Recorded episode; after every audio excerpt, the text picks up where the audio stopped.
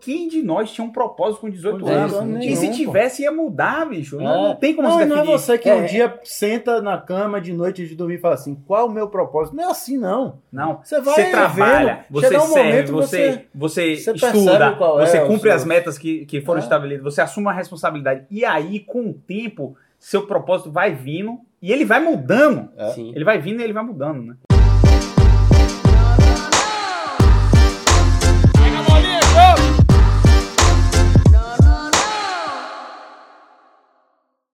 Fala galera, sejam bem-vindos à terceira temporada do Sétimo Cast. Estávamos ansiosos para poder gravar esses novos episódios que, acho que, na minha modesta opinião, vão ser os melhores episódios do Sétimo Cast. Até É, agora. Até agora.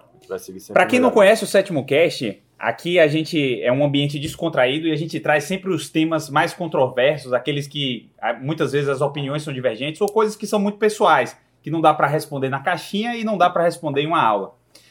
E a fonte principal que a gente usa aqui é as vozes da nossa cabeça. Então a gente vai trazer dados que a gente inventa aqui ou muitas opiniões pessoais, né? E para começar, eu, eu que pensei nesse tema, um tema que é um pouco filosófico. E, e é uma curiosidade minha também da vida dos meus colegas aqui. Qual foi, será, a meta que a gente tinha na faculdade que nos levou a chegar até aqui? E qual é hoje a nossa a, minha, a meta nossa de hoje para o futuro? Eu, eu, eu realmente é uma curiosidade minha. O que é que Lucas pensou quando ele estava lá na faculdade que trouxe ele até aqui? E qual é o plano do futuro de Lucas? Eu sinceramente não sei. E aí é por isso que fica essa conversa de bar legal aqui, porque são temas que a gente quer ouvir o que o outro tem a falar e eu acho que vai gerar um podcast muito interessante. Então vou Beleza, com... tio. Peraí, não. qual que era o título desse podcast que você, É, queria, que você queria fazer? Por mim, velho? o, o- título ainda podia ser O Futuro e o Futuro do Passado, né? Tudo a ver. o que é que a gente. Quais são as nossas expectativas para o futuro hoje e qual eram as quando a gente era mais jovem? E eu queria começar com o Davi. Davi, você quando Porra, logo entrou. comigo, tio. É, logo você. Quando você entrou na faculdade, o que é que você imaginava do futuro?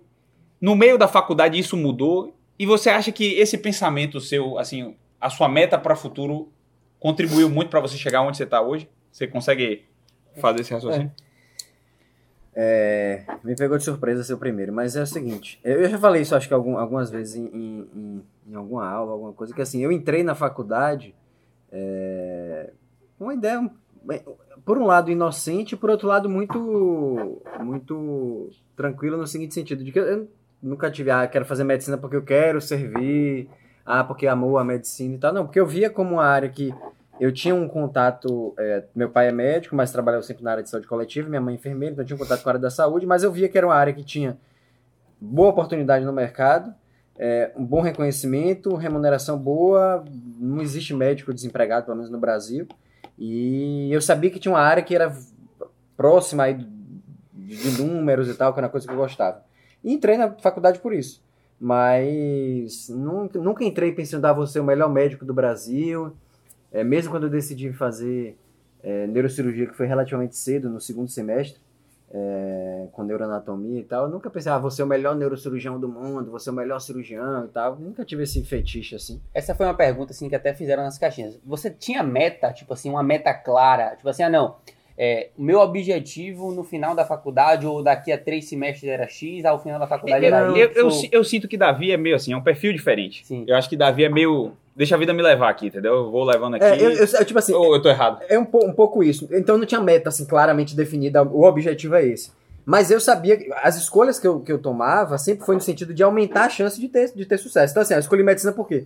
Porque é uma área que eu tenho algum, algum contato, sei que tem um, um área de trabalho boa, tem uma boa remuneração, tem um status legal, tem um bom reconhecimento, então, pô, vale a pena.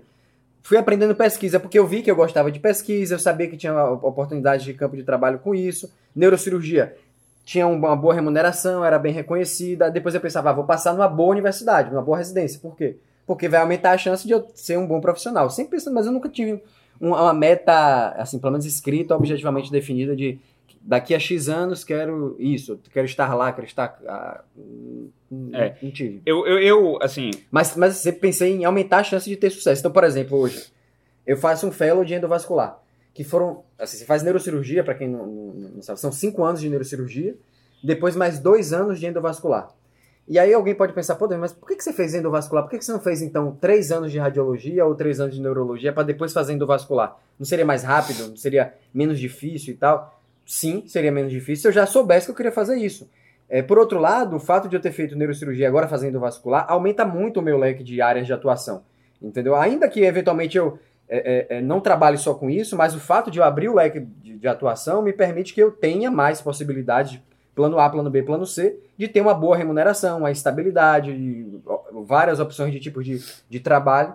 Então, é, foi pensando nisso. Por exemplo, que eu decidi fazer o fellow, não porque eu quero ser o melhor neuroradiologista intervencionista do Brasil. Não tenho essa, essa pretensão. É, eu acho interessante é, é, essas metas que a gente coloca e, e- só que você não, eu acho que você não precisa ser muito fixo a elas, né? Você tem que ter uma meta principal, talvez, porque a- oportunidades surgem, Tu- caminhos aparecem. Davi mesmo só pensou, só decidiu fazer endovascular no final da residência de No R5, neurocirurgia. Já no final. Eu só defini fazer coluna também no, no meu R5, né? Então a gente não sabe para os caminhos que vão abrir para a gente. Agora, algumas metas eu tinha. É, é, no início da faculdade eu, eu só queria fazer, só pensava fazer uma residência cirúrgica. Era, minha meta era essa. Fazer uma residência cirúrgica. No início da faculdade eu pensava muito em fazer cirurgia vascular. Era minha meta, assim, porque eu tinha um primo que era vascular e eu queria fazer uma, uma, uma, uma boa fa- faculdade. E, du- e durante a faculdade eu fui admirando os grandes professores que eu tinha. E aí eu comecei a falar assim, eu quero seguir o caminho deles. Então, tinha um professor muito bom, assim, que me encantava dando aula, era o professor Paulo Rocha, que é, ele é nefrologista e ele fez a residência dele Nos em- Estados Unidos. nos Estados Unidos, em Duke. Então eu ficava pensando assim, pô, eu, eu queria fazer uma residência nos Estados Unidos. Eu via que ele dominava muito o conhecimento, ele dava uma aula brilhante, ele tinha muita propriedade quando ele falava, e isso me encantava. E eu falava assim, pô, eu quero fazer, na, nessa época até fiquei meio fascinado com a clínica médica, assim, eu falei, eu quero fazer residência nos Estados Unidos, porque eu quero ter o know-how desse cara. E aí foi, na Liga de Neurologia a gente teve contato com professores que fizeram Unifesp, USP, então eu falei assim, não, pô, esses caras são padrão total, e eu quero ter uma formação parecida com a desses caras. Então, eu acho que no meio da faculdade eu comecei a mudar para vir para São Paulo, mas a minha meta se tornou assim, eu quero ir para São Paulo ou eu quero ir para uma grande instituição, né, que eu fiz provas além de São Paulo. Foi quando eu comecei a ver vários colegas mais velhos nossos na faculdade indo para grandes universidades e muitas vezes quando você chamava ele na liga para conversar ou quando eles voltavam no mercado de trabalho, eles se destacavam Você demais. via que era um cara diferenciado. Era um cara diferenciado, né? Tem um professor da plástica, eu, eu não me recordo o nome dele, que ele fez cirurgia plástica no HC, cirurgia geral e cirurgia plástica no HC. E quando ele volta, ele volta brilhante, assim, ele dá uma aula, você prende sua atenção, as pessoas admiram a conduta dele, né? Na vascular tem o Dr. Ronald Fidelis, que voltou da USP também. Eu assisti uma aula dele, eu fui para um, um simpósio de cirurgia vascular. Aí chamaram o, o é, Noedi que era um catedrático da cirurgia cardiovascular, e o Ronald na plateia. E tinha vários cirurgiões vasculares da Bahia lá. Mas só quem falava, só quem rebatia o professor da USP que veio visitar, o Noedi Stolf, era o Ronald, que tinha feito residência na É vascular. aquela questão da autoridade que a gente fala, né? A residência, você fazer uma residência em um lugar, te dá uma autoridade muito grande e te possibilita você, você se sente confortável, porque aquele cara não é um cara muito distante de você, né? Eu já sou, eu sou o cara das metas, velho. Eu sou mais metódico, digamos assim. Eu sempre tenho metas muito claras de curto, médio e longo prazo. Eu tenho uma meta para daqui a um ano, uma meta para daqui a cinco anos, 10 e 20 anos. Mas uma coisa que você falou aí é que você não pode ser fixo a essas metas, né? Porque a pessoa que você é, quando você traçou a sua meta de 5, 10 anos, a- daqui a 5 anos você é uma pessoa completamente diferente. E você tem que ajustar essas metas para sua realidade, né? Então, tipo assim, qual era a minha meta na faculdade? Eu tinha uma meta para eu, é, quando eu me formar, eu tinha que ser apto a dar um plantão de UTI. Então, isso meio que foi um guia da minha faculdade. Eu falei assim, não, é o meu ponto de chegada, é o meu, é, um, é minha, minha linha de chegada não é o diploma. É eu sair da faculdade tendo condição de assumir. Por que, que eu tinha isso? Porque meu pai, ele era, eu tinha esse exemplo, meu pai era um coordenador de UTI e eu queria trabalhar na UTI dele.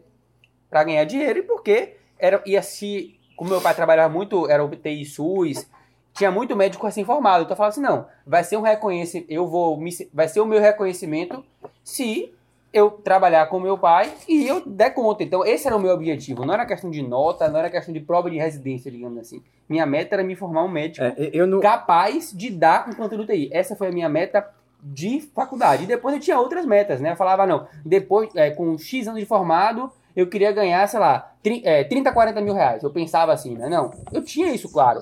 E para que os estudantes estão ouvindo, não tenham vergonha de ter metas financeiras, né? E como a gente fala assim, profissão é para ganhar dinheiro. Uhum. Pode não ser sua motivação principal, mas tem que ser algo que você vai pensar. Então, sugiro que vocês pensem quanto vocês querem ganhar a curto, médio e longo prazo, até para você saber e não se frustrar com a carreira que você vai fazer. Você, você trouxe uma meta, Lucas, que eu acho importantíssimo. Eu acho que é uma coisa que talvez a gente tenha em comum aqui, todos nós.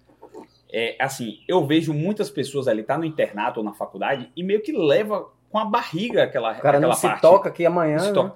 Por que, que a gente fala que o quinto ano é para se dedicar ao internato e o sexto para pro?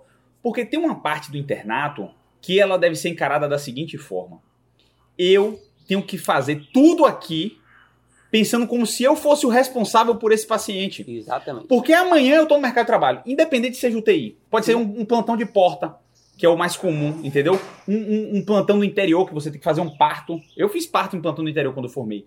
Então, assim, você tem que estar ali no, no estágio de GO falando assim, cara, e se fosse eu com essa paciente aqui? E, e se a conduta fosse minha? Porque quando você encara o internato desse jeito, você, você aprende mais. Então, de certa forma, você está aprendendo mais até para residência. E você está se preparando para a prática. E não só aprender, né? Seu, tá- é aquilo que fala, tá todo mundo te observando. Então, o seu colega, isso, você não, isso a gente, a- o estudante não tem ideia, né? Depois de 5, 10 anos de formado, as suas indicações de pacientes vão vindo dos seus colegas. Então, seu colega ele tem que ver você no dia a dia para lembrar de você e ele tem que lembrar de você não como o amigão dele que saía todo final de semana, mas como aquele cara responsável que vai cuidar bem, que sempre fez tudo bem. Pô, se o cara na faculdade sempre fez tudo bem, tudo direito, do modo certo, eu, é, eu vou encaminhar meu paciente para ele, né? Isso é uma coisa que, que quando você tá na faculdade, você não tem esse, isso muito claro, né? E você, Jota, quais eram as suas metas? Você tinha metas, você definia metas? Quando é que você surgiu metas para você?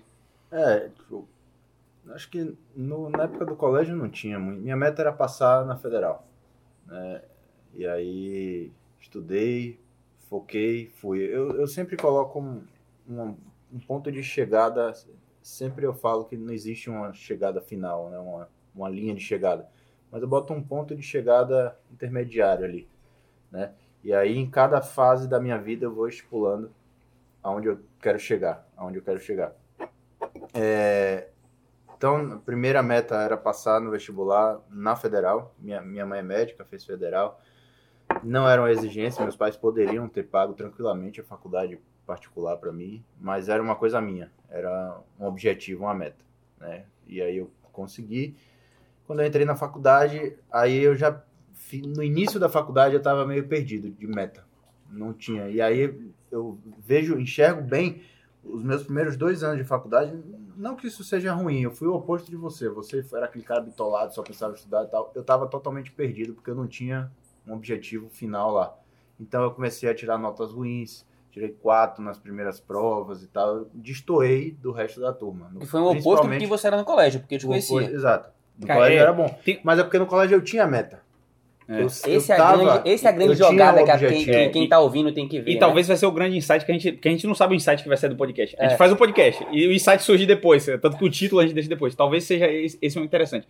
Tem um que eu já citei em outro podcast, a história de Sodré, Diego Sodré. Sodré, que, que é o hoje ele foi neurologista pela USP, preceptor pela USP, tem uma carreira muito boa e, e jovem ainda, né?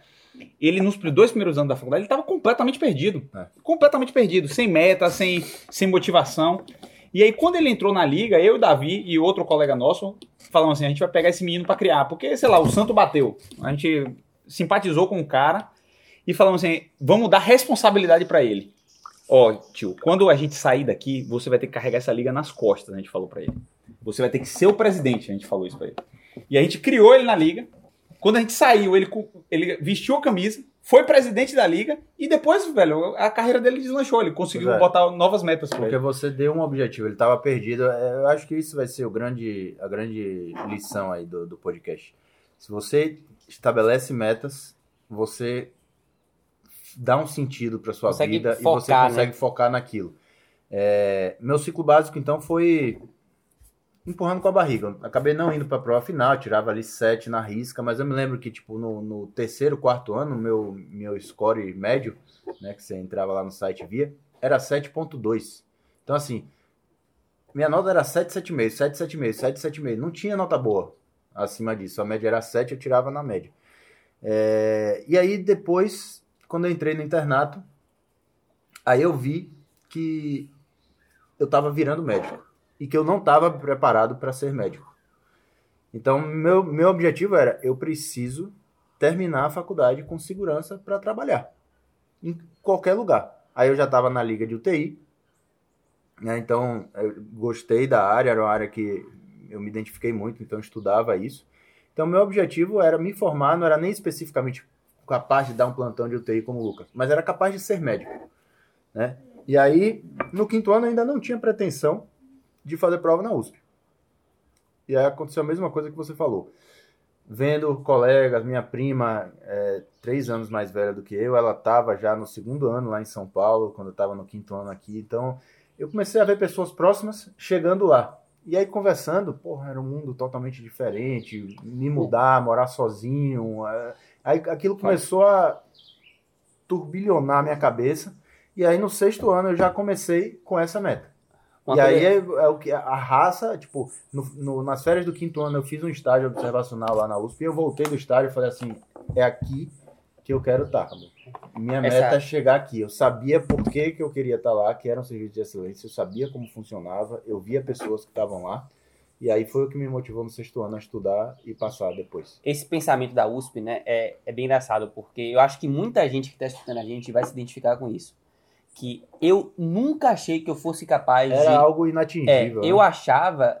Porque assim, a gente não. Hoje em dia é muito fácil pra quem fala, não, vocês estão falando, mas vocês fizeram USP. Mas a gente não sabia. Eu sabia. Então, assim, quando eu tava no, no, sei lá, quinto semestre, até o oitavo, eu sabia que a USP era o melhor lugar. Só que eu não me. Eu achava que eu não pertencia àquele lugar, né? Que eu não era capaz daquilo. E quando é que isso muda? Quando você começa a ver pessoas. Não iguais a você, porque assim, Danilo e Davi passaram antes de mim. Só que Mas é eles próximo, eram mais né? velhos que eu. Eu, eu achava eles melhores do que eu. Porque sempre o cara que é Sim. mais velho que você, você acha que ele é melhor ali na faculdade. Então eu achava. Só que quando você vê várias pessoas fazendo, você começa a falar assim, cara, É possível. é possível. Se tanta gente está conseguindo, por que, que eu não vou conseguir, né? E você, e eu, eu confesso, eu achava que eu nunca ia conseguir passar. Até quando eu tava fazendo a prova, você não acha, você não vai, você não acha. Se você não é da USP, eu acho, até quem é de São Paulo, fala assim, pô, não vou passar ali. não tenho, é. porque você pensa que a faculdade é a Já, preparação. já já quer o cara da coisa? própria USP, ele, ele passar é tipo é, é lição de mínimo, casa, é, é o mínimo, mínimo. o mínimo. Por quê? Porque todos os colegas dele passam. Mas então, se você vê todos ao seu redor passando, quando você não passa, você, você, Se você se sente culpado, mal. se Tem um, mal. um, um menino que é da faculdade, ele tentou neurocirurgia dois, três anos e acabou passando na Unifesp. E eu fui dar parabéns pra ele. Falei, pô, cara, você passou na Unifesp, parabéns, eu vi que você, sua luta aí. Aí ele, pô, Danilão, eu não sei, tô meio assim. assim. Eu- aí eu dei um sermão nele. Cara, você tá muito louco, tio. É muito difícil passar em, em neurocirurgia na USP, mesmo pro cara da Em, em casa. qualquer lugar já é difícil, Já é tem lugar. excelentes lugares, e Você- a Unifesp é difícil demais. Tipo, passar. e ele ficou em quarto na Unifesp, aí uma menina que tinha trancada não voltou e ele passou. E aí eu falei, cara, você, você tem que dar. Graças a Deus que você está numa excelente faculdade, neurocirurgia na Unifesp é muito top. E você tá pensando aí se deve ou não ser visto, tá, tá muito louco. Vai Quer e seja o melhor coisa- residente que você pode ser. uma coisa disso de ser inatingível. Quando a gente estava no. Lucas era meu colega de, de colégio, né? Quando a gente estava no terceiro ano, muita gente começou a estudar, fazer prova para Unicamp, né? para USP. Eu fiz porque era, para mim, naquele momento ali, era algo inatingível. Eu falei, não, Porque nunca não que eu vou ninguém- passar. a gente não Exatamente, eu não ninguém conhecia passando. ninguém. É. Eu não conhecia ninguém que estava fazendo prova lá, que É. estava fazendo faculdade lá, entendeu? Era um negócio distante. Então, assim, Tanto que eu nem fiz prova, não, não vou perder meu tempo, eu vou focar na federal aqui, que é onde eu consigo. na sua passar. faculdade, quem tá ouvindo a gente aí, assim, pode, ninguém pode ter passado, mas você pode ser o primeiro e que você vai levar uma legião, né? A gente vê que na pessoa de Juiz de Fora, né? Tem muita gente de Juiz É. de Fora na, na USP, né? Por quê? que- É porque o pessoal de Juiz de Fora é melhor? É. a, a água de lá é diferente. Não, é porque isso tem uma cultura, né? Assim, as pessoas vão vendo que é possível e vão fazendo. E aí eu queria perguntar... Eu isso- acho que o sétimo ano tem até um pouco de papel disso, né? A gente sabe que por mais que a gente não conheça a maioria de vocês, o fato de quem consome com frequência o nosso podcast, o- as coisas do sétimo ano, acaba se sentindo próximo da, da gente, o que é bom. Porque dá esse sentimento de, olha, pô, os caras passaram, os caras era, era como eu, tirou nota ruim no início da faculdade, não tinha isso, aquilo e tal, e, e passou, então é, isso é um estímulo também, mesmo pra você que não tenha no seu dia a dia uma pessoa de E mesmo, presencialmente. mesmo que- quando você tá, por exemplo, na minha residência de cirurgia vascular, meu objetivo era sair um cirurgião vascular padrão. Eu não queria sair mais um, nem mais ou menos. Mas é isso, eu- isso é a pergunta que eu quero fazer pra vocês, assim. Quando a gente entra na residência, é um novo mundo, né? Assim, cirurgia é um pouco mais parecido, geral, porque você tá ali, mas você faz neurocirurgia. Vocês conseguiam ter uma meta clara do que é que era ser um neurocirurgião padrão ou de ser um cirurgião vascular padrão? Como é que foi isso pra vocês, assim? Porque é um novo, na radiologia, eu vou falar mesmo, foi um novo mundo, né? É quase começar uma faculdade do zero. Uhum. E eu queria saber de vocês, assim, porque é uma realidade dura, né? E é difícil saber o que é ser padrão, né? Eu, eu- eu- eu- eu tinha, eu tinha isso na, na cabeça. Isso é uma coisa que me incomodou muito du- durante a residência. Porque eu olhava assim, ó. Eu olhava vários colegas meus mais velhos saindo da USP, que eu ficava imaginando assim, pô, um neurocirurgião pela USP, né? velho? O cara deve ser catedrático. Trilionário. Ele vai entrar no mercado de trabalho, vai estar um monte de gente querendo pegar ele lá, ele vai sair já com um salário top. Eu vi os caras saindo, velho, e reclamando, e, e dando plantão ruim, dando plantão que ganha menos que qualquer outra especialidade. Porque neurocirurgia não tem plantão particular, é só plantão no SUS. E hoje em dia tem mais neurocirurgião em São Paulo do que plantão. Então, plantão que paga mil, de mil a 1.500. Às vezes paga muito mal. Quando um plantão de PED paga 1.800, um plantão de rádio paga 2.000, UTI. um plantão de UTI paga 1.800, entendeu? Então ganha mais que o neurocirurgião, a pessoa não pensa nisso. Então se eu olhava assim, qual é a diferença entre aquele cara mais velho que eu, que tá galgando o caminho do sucesso ali, tá montando o consultório dele, tá fazendo cirurgia particular, não tá dando plantão muitas vezes, daquele outro que é só trabalha para os outros, é chamado toda madrugada, tem que dar plantão todo final de semana para poder pagar as contas. Qual é a diferença disso? Isso me incomodou cedo. Foi o motivo de eu ter feito o neurocirurgia SP. Porque eu falo assim, você só vai ter notoriedade se você for visto. E eu via meus R não sendo visto. Então foram vários os insights que eu tive. Um era o marketing, você ser visto. Outro era conversar com chefes que davam certo. O que é que esse cara faz? Outro era assim, o- geralmente o cara que produz bem ciência, ele tem destaque também. Então, o network, como ele fala bem, né? Tinha um chefe nosso que fala assim, ó. É, na residência você pode conseguir tudo de duas formas. Você pode ser o brigão. Então, por exemplo, a enfermeira não faz isso, você tem que resolver essa pendência. Você pode brigar com ela, pode empurrar a maca, pode brigar no centro cirúrgico, brigar com o chefe da cirurgia geral. Ou você pode ser o cara boa praça, que, se, que Faz curva. é, que faz, a- curva. É, não, vai- e, e às vezes até se, é, se torna subalterno, né? Como, você, Be water, my friend. é, você fica, você fala assim, não, tudo bem, você tá puto com a pessoa, mas você se submete àquela posição ali de R1, Você engole o R2, sapo você engole o sapo, o- exatamente, o pra filé resolver mais rápido. E aí ele fala o seguinte, você resolve as duas dos, dos dois jeitos, mas engolir o sapo é muito mais fácil. Você resolve mais coisa e mais rápido, entendeu? E- e Do que você ficar brigando. Exatamente. Então, um, um- um insight que eu tive na residência é esse, de que são, é- são precisos vários, várias qualidades, né, para você ter essa, esse insight. E aí, Jota, e você? Na, na residência, é, eu falava isso para quando eu via um residente mais problemático e tal, falava, cara, passou da fase de brigar. Você está aqui sendo visto e sendo avaliado todos os dias pelos seus colegas e futuros chefes. Você vai cair no mercado de trabalho e quem vai te dar emprego são seus chefes aqui, que tá vendo seu trabalho. Então, na residência eu procurei, foi quando eu acho que eu amadureci mais, principalmente na de vascular, que eu olhava, por exemplo, eu não, não, não tinha aversão a nenhum chefe. Tinha uns que eu gostava mais, outros que eu gostava menos, mas aversão não tinha nenhum, porque todos tinham alguma coisa para me ensinar. Então, eu tentei pegar um pouquinho de cada um. A residência do HC, apesar de ser das melhores e tal, não é completa, por exemplo, não tem Doppler. Eu tive que ir fazer curso fora. Então, eu fui, eu, eu queria sair dali completo, né? E aí eu pegava, esse chefe, pô, faz tem um consultório lotado. Por que, que ele tem um consultório lotado? Eu ia atrás. Esse cara aqui faz Doppler bem e tal. Vou aprender um pouquinho de Doppler com ele. Esse aqui. E aí eu ia, eu ia juntando. Porque depois, e fora isso, depois é, é, estudando soft skills, outras coisas, que o objetivo era sair pronto. né? É difícil você sair pronto da residência. né? A gente está sempre aprendendo, mas sair o máximo possível próximo de estar pronto. Eu, eu, eu queria dar só um, um passo atrás na nossa final. conversa, quando a gente falou da responsabilidade, né? Que Jota se sentiu meio perdido, a gente contou lá do Sodré. Quando você não tem uma meta, você se sente meio perdido, né? O, o Jordan Peterson, que eu, eu cito muito ele, ele tem um, um pensamento interessante sobre isso. Ele fala o seguinte, que o homem, ele precisa ter uma responsabilidade. E por que geralmente as mulheres são mais maduras do que os homens? Porque naturalmente as mulheres têm um senso de responsabilidade maior. Seja porque elas vão ser mães, porque geneticamente elas têm que cuidar das crianças, então elas têm uma meta maior. Que, Ela que enxergar ao longo prazo. ela consegue enxergar aquilo ali mais à frente. Então, elas naturalmente têm um, um senso de responsabilidade maior. O homem, ele não sabe qual é a responsabilidade dele. E é interessante que ele faz um, um- uma análise de um episódio, do primeiro episódio do, do, do Simpsons. No primeiro episódio do Simpsons, Homer, ele. Você vê que Homer é um cara. Um quebra-mão total, né? Ele bebe, ele é incompetente, ele é burro pra caralho, ele só faz comer e beber e assistir televisão. Só que ele tem uma responsabilidade. Ele é o pai da família e ele é que supre a família. Ele tem o dinheiro. Aquela é a responsabilidade de, de Homer. E Homer consegue viver consegue ser um, o personagem, consegue ser o da família, porque ele consegue suprir pelo menos aquela responsabilidade de sustentar a família dele.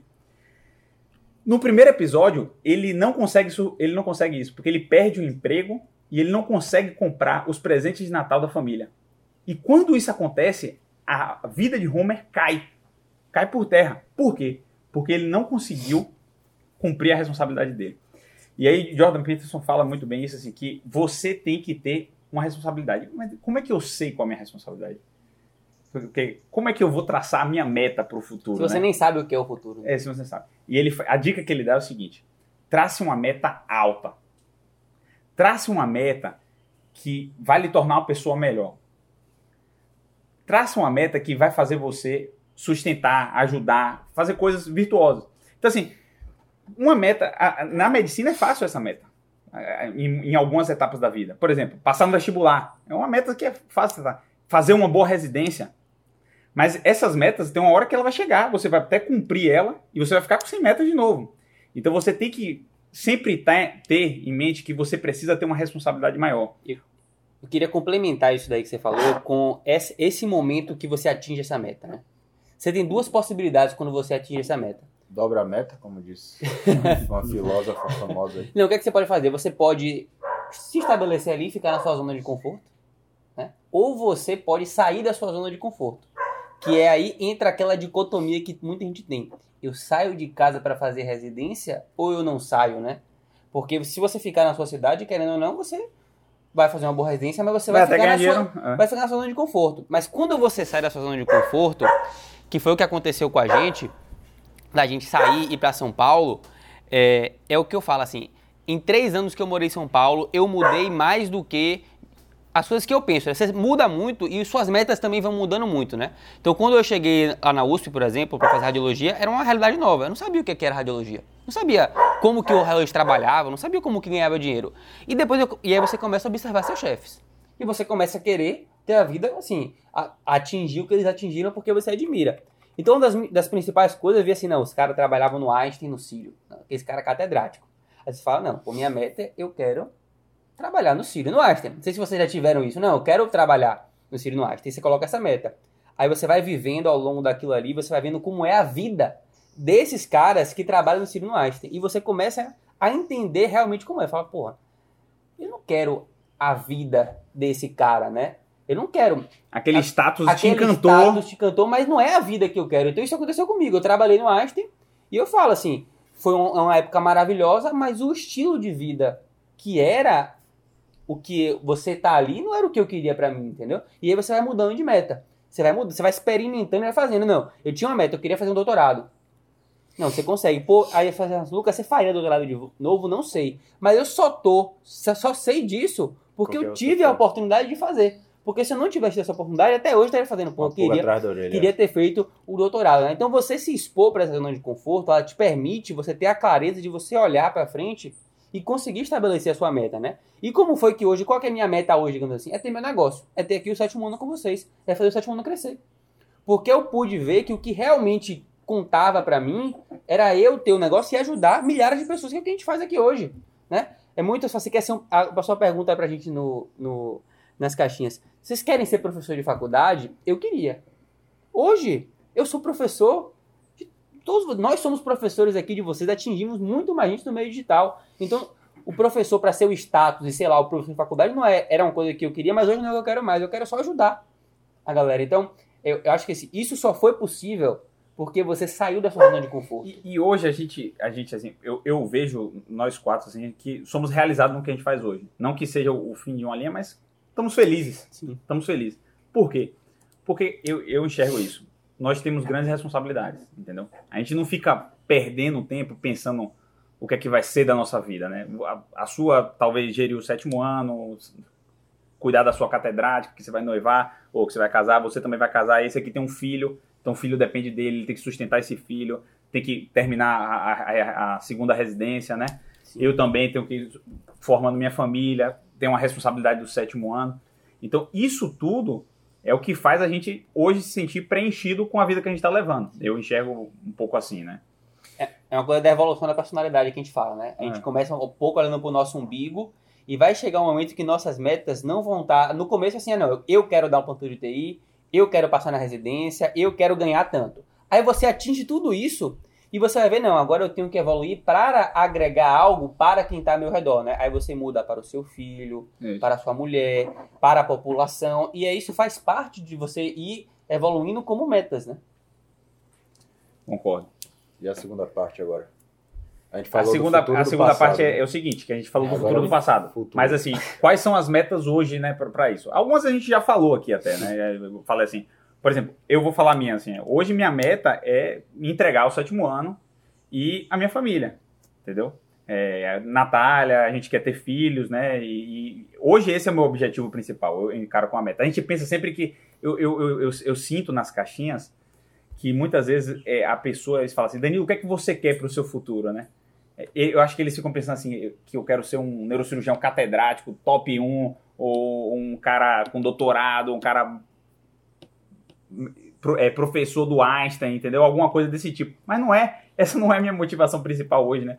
Minha motivação principal hoje é, é cuidar da minha família e aqui o sétimo E- ano que toma muito tempo e acho- trabalhar E também. quem pergunta isso só vai ter a clareza disso quando chegar a vez É, dele do que, que é, É, importante e eu ele. acho que eu nunca busquei um título, né? Tipo, de ser igual a Davi, assim, ah, não, eu quero ser o melhor. Eu sempre quis ser muito bom. Mais ou menos para mim não é suficiente. Mas eu nunca busquei o título. Por exemplo, eu gosto, hoje, eu gosto mais de operar cirurgia arterial do que venosa. Qual que é, é ser o melhor cirurgião arterial? Não, eu quero ter uma agenda de cirurgias arteriais toda semana com- preenchida ali e ponto. Eu sei que eu vou estar dando o meu melhor para o paciente, eu vou estar dando o melhor tratamento. Eu não quero ser melhor do que ninguém. O nego opere o que quiser, eu quero eu operar, eu, eu ter. Eu- a, a gente vê isso direto na caixinha, né? Hoje eu falei um negócio assim, você não entendeu, tio. Eu, eu respondi a caixa assim, você não entendeu. O inimigo é você, falando do 24-6. O inimigo do 24-6, do shape, é só você mesmo. Eu- eu é só falo- seu eu shape ser melhor na- do que você. Aí uma menina respondeu não assim, existe concorrência. Isso. Aí o, o- tem um- uma Concorrência menina que você responde mesmo. assim: o medicina é sempre. Ela responde assim, Competitivo. competitivo, exatamente. Você tem que ser melhor que outra pessoa, né? Mas É, Esse, a gente não tem existe um tempo inteiro. concorrência, eu falo isso o tempo todo. Não existe. Davi não é concorrente de Danilo, são colegas. Isso. E se tiver um terceiro cara que vai concorrer com vocês dois, vocês dois se juntam e derrubam ele. É. Sem estar concorrendo. Só- naturalmente vocês vão se juntar porque vocês vão começar a trocar figurinha e tal, compartilhar casos, etc. E aí um pega o plantão, trabalho, assume um hospital, divide porque não vai estar vai estar sobrecarregado, etc. E pronto, e, e aí um vai ajudando o outro ali. O cara que ficou sozinho querendo competir, ele vai ficando para trás. Vocês nem sabem da existência dele. Uhum. Eles estão competindo com vocês, vocês estão vivendo e estão pisando em cima dele por, por, por consequência. Vai desvirtuar um pouco, mas tem a ver com esse podcast, com o tema de hoje. É o seguinte: gente- tem muita caixinha que todo mundo pergunta assim: qual o melhor livro para estudar? Qual o melhor época para fazer um intercâmbio? Qual é o melhor isso? E Não tá existe. todo mundo sempre preocupado em ser melhor. Tipo assim, melhor. E essa comparação é muito engraçada, que é sempre em relação ao outro, né? A, o, me- o mediciner, né, como essa palavra, ele está sempre preocupado em ser melhor que o colega, como se ele achasse que não tivesse espaço para os dois. Tem, que só é, um, que só um ia conseguir aquilo ali. Sendo que às vezes só tem um lugar mesmo. Só que esse lugar não é o que você quer estar, né? E você só quer ser melhor que aquela outra pessoa, né? Muitas vezes. Então assim, essa é- a gente tem que ter muito cuidado em querer ser sempre, ter sempre o melhor, porque o que é melhor não, necessari não necessariamente é o melhor pra você, entendeu? Pode ser o que, associa, o que todo mundo acha que é melhor, mas pra você como pessoa, por exemplo, a Davi, o melhor não é o que é o melhor para Danilo, mas todo mundo acha que o melhor é o que é o melhor nesse momento. E você fica naquela cabeça de buscar esse melhor. Então, assim, ah, qual é melhor, o Harrison ou o Cécio? Velho, não importa se um for melhor Se que o outro. é, se, você teste. estudar, se você estudar, não vai fazer diferença. Por mais que um seja melhor que o outro, essa, só essa sua preocupação de ficar pensando nisso já te traz mais malefício do que escolher o pior dos dois, entendeu? É essa que é a grande. Nossa, não fique o tempo inteiro procurando sempre o melhor e aí você fica procrastinando decisões e ações porque você não encontrou o melhor, né? É, eu acho que isso tem a ver sim com. Porque a gente está falando agora de metas futuras. E nas metas futuras, é, não dá para você. É como você falou, a gente estabelece uma coisa, mas às vezes vai mudando no- durante, né? Então, assim, ah, pô, comecei. Hoje em dia tem livro PDF de tudo, seguindo esse exemplo. Ah, escolhi o Harrison. Tá, beleza. Aí começou a ler o Harrison, é ruim e tal. Depois, semestre que vem, você tá estudando pelo Césio, pronto. E aí? Morreu porque começou pelo outro? Não, você testou os dois e agora você sabe. É, enfim, E curso É. online também, né? A galera pergunta, velho, tem curso de 29 reais, 39 reais. O cara fica perguntando, velho, Vale esse curso pena? é bom, vale a pena? Velho, Deixa 30 de tomar cerveja sexta-feira, assina o curso e testa. mês, é um, testa. um dia só que você E vai deixar embora, de depois você não cubar e- gostou, velho. Vai embora. Quantas comidas você já comprou e foi ruim e você É. jogou fora, né? Tipo, faz, faz parte disso. A dessa- vida, a vida é teste. Teste, tentativa e erro. E falar de Sempre. metas futuras, assim, eu. Quando. Minha, eu faço ser bem sincero, muitas minhas motivações eram financeiras, né? Confesso, assim, muitas vezes minha motivação não. Eu quero ter tanto, eu quero ganhar tanto. Chega uma hora que você fala assim, não, isso tá encaminhado, né? E aí você tem um. um- isso aconteceu comigo de chegar um momento e falar, cara, essa minha. Que você começa a buscar, querer ganhar dinheiro para não trabalhar mais. Né? Tem muita gente que fala, não, eu quero é, X porque essa Comprar minha profissão- liberdade. comprar minha liberdade. E as pessoas confundem essa, isso com parar de trabalhar, né? E eu falo que hoje, e depois do sétimo ano, foi que isso ficou claro pra mim. Qual que é a minha meta hoje? É que se eu ganhasse, sei lá, se eu tivesse hoje já 200 milhões, 300 milhões de reais, eu talvez, eu não sei, eu talvez não continuasse exercendo a radiologia, não sei, Sim. pode ser ou não. Mas, continuar Mas eu tenho certeza que eu estaria trabalhando exatamente do jeito que eu tô hoje aqui no Cara, sétimo ano. É só Essa você é parar e ver. Você que tá ouvindo a gente não tem 200 milhões, 300 milhões, 1 bilhão, né? Eu acho. Mas Pe- pegue, você, pegue a revista Forbes, pegue a lista dos caras mais ricos do mundo e veja algum ali que não trabalha mais, com aquela fortuna que tem. Não existe, então não existe parar de trabalhar. Não É. existe parar de trabalhar. Você vai ficar milionário, você vai continuar trabalhando. Tem, existe Porque esse aquilo- fetiche, né? de- é, de- eu falo, é, ah, eu- eu quero parar. Não Quero- existe quero parar passar. de trabalhar. O grande sonho do brasileiro é ele passar num, num concurso público, né? É. Pra trabalhar pouco, ganhar muito e levar aquela vida ali fazendo. E o cara se desestimula porque ele não tem mais pra onde ir, né? Acabou a meta. O eu acho que o grande problema do concurso público é esse, né? Porque você vai lá, passa, e aí, velho? Você não tem nenhuma meritocracia ali pra você. Não, É, você vai é. subir de carreira, mas você vai subir de carreira o quê? Esperando o tempo passar. é, Tinha que não- ter um plano de carreira, É, essa, né? essa questão de meta futura, e, e- e aí, casando com o que você falou, acho que assim, a- ter uma meta financeira é importante para você se, pre- assim, se capacitar para aquilo, você é, é, encontrar os caminhos para atingir aquela meta. Mas assim, na medicina, e a gente fala isso sempre, né? é- é- é, você só não vai conseguir ganhar bem se você realmente não for competente, não for minimamente competente. Porque até os incompetentes, a verdade é que ganham relativamente bem. Às vezes ganha até mais. Eu então, falo- assim, tenha uma meta financeira é, para você se guiar, se capacitar para aquilo, fazendo as coisas direito, né? Não, não sendo incompetente, óbvio. Mas, assim, eu, e aí trazendo para mim, eu nunca tive uma meta financeira, não porque eu não penso em dinheiro, eu penso, eu tenho metas do quanto eu preciso ganhar, quanto eu quero dar de, de condições para o meu filho, para minha família, para meus pais no futuro e tudo mais. É, então, eu tenho isso também como um, um- um objetivo. Mas não é a meta, porque eu sempre tive dessa forma, tipo, eu tô me capacitando para ser bom. E eu sei que se eu for bom, eu vou ganhar bem. Então, assim, eu, eu tenho isso como. Ah, isso eu sei que eu vou conseguir ganhar bem, não vou passar necessidade financeira, então tô tranquilo e penso em outras metas é, de, Isso- outra, isso- isso de, é- outras, de outros lados, né? Outras- Davi, ele, ele é naturalmente estoico quanto a isso, entendeu? Assim, de tipo de. Ele não fica muito ansioso com o futuro. Mas eu sei que muita gente que tá ouvindo a gente fica, né? Ansioso assim. E não é a realidade de muita gente, porque, é claro, eu tô falando isso porque, assim, meus pais têm condição de. exemplo, Se, se amanhã eu, sei lá, sofri um acidente, tô incapacitado. Eu sei que meus pais têm condição de me manter e manter Sim, meu sim, filho. certeza. Felizmente tenho essa, essa condição. Não que a gente seja rico, nada disso. Mas tem condição. É, tem gente que não tem. Então, para algumas pessoas, isso realmente pode ser uma ansiedade. Será que o que eu vou ganhar vai ser suficiente para mim, meus irmãos, meus pais, que nunca tiveram condição nenhuma? Tem gente que realmente Eu vai ter essa fazer um- ansiedade. um não contra- quero diminuir também Um isso. contraponto disso que você falou, que foi um insight que eu tive esses dias, que assim, quando você está facu... no colégio, você sempre está preocupado com quanto você, se você vai ganhar o suficiente, né? E eu, eu me arrisco a dizer aqui que se você formou médico, você vai ganhar o suficiente. Vai, vai. Não, assim, se você quiser trabalhar, que nem qualquer outra pessoa, 30, 40 horas por semana, você vai ganhar o suficiente. Mas qual que é o problema do médico? É que ele gasta mais do que ele ganha. A preocupação do médico não tem que ser com quanto ele vai ganhar, eu acho, assim, porque no longo prazo isso não faz muita diferença. É o modo que ele gasta esse dinheiro, né? Então, assim, o médico e o estudante de medicina, uma das preocupações é assim, se tranquilizem quanto se você vai ganhar. Você vai ganhar dinheiro. Não tem assim. Eu me arrisco a dizer assim, se você fizer uma residência, você não vai ganhar menos de 20, 25 mil por mês. Depois, de, dar, depois da residência. Trabalhar uma carga não horária vai. habitual, não vai. Não vai. Se você, traba... Sem- se você, sem quis- trabalhar muito, se é. você quiser trabalhar, não for preguiçoso, normal, né? Se você, assim, se você não for preguiçoso, trabalhar 40 horas por semana como qualquer pessoa normal, como porteiro do prédio, como trabalhar, você vai ganhar seus 20 a 25 mil. Ninguém com isso, nenhuma outra profissão tem isso. E qual que é o problema disso? O problema é que o médico ele gasta o dinheiro mal. Ele gasta, ele ganha esse dinheiro e ele gasta mais. Então o problema dele não é ganhar. O ganhar tá garantido, é, É- o gastar. É- é lado. o médico é famoso por isso, né? Como a profissão que os caras são mais incompetentes Tem em gerir um- o dinheiro. Por quê? Porque passa seis anos bitolado só estudando medicina, então não vê nada de outras coisas. E aí começa do nada a ter um salário muito alto. E muitos não têm. Vem da pobreza.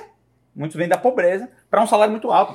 Isso sobe na cabeça e. É, é, medicina realmente é, é uma das únicas profissões, ou talvez a única Talvez no jogador de futebol, é que você que você possa que você tenha essa, é essa clareza e a certeza de que se você trabalhar como qualquer pessoa normal e gerir bem o seu dinheiro, você vai atingir liberdade financeira. Não tem como não atingir se você gerir bem o seu Com dinheiro 30 trabalhando anos, normal. Com 30 anos. Sim. 30 anos de formado, né? Sim, você vai estar com a liberdade financeira. Você não precisa fazer nada especial. Outras profissões, não, não tem essa certeza que ainda existe no Brasil Isso. hoje para o médico. Isso é verdade.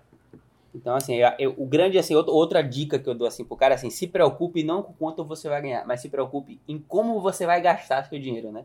Eu acho que essa É, é... é, acho que a gente pode falar assim que, para encerrar o podcast, que assim, estabeleça metas, é Sim. bom ser importante.